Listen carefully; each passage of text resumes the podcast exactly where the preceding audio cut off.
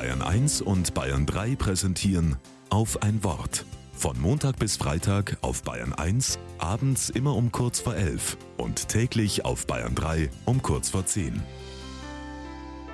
Mit Matthias Blaha.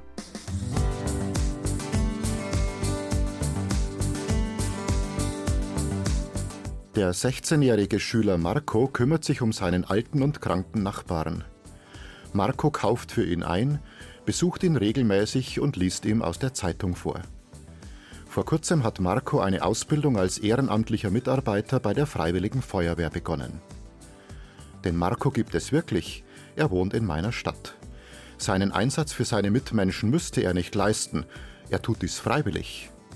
Er nutzt einen Teil seiner freien Zeit, um für seinen Nachbarn da zu sein, der auf Unterstützung angewiesen ist, und um als Feuerwehrler bei Unfällen, Überschwemmungen und Bränden rettend tätig zu werden. Marco ist für mich ein Held.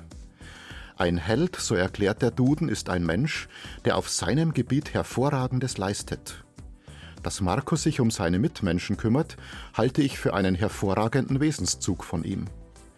Deswegen nenne ich Marco einen Helden des Alltags.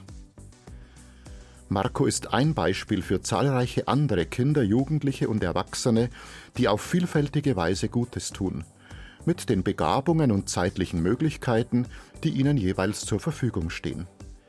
Sie sind darauf bedacht, ihre Welt ein bisschen besser zu machen. Solche Menschen sind Helden des Alltags, weil sie Hervorragendes leisten. Denn sie tun nicht nur das, was sie müssen, sondern das, was sie können.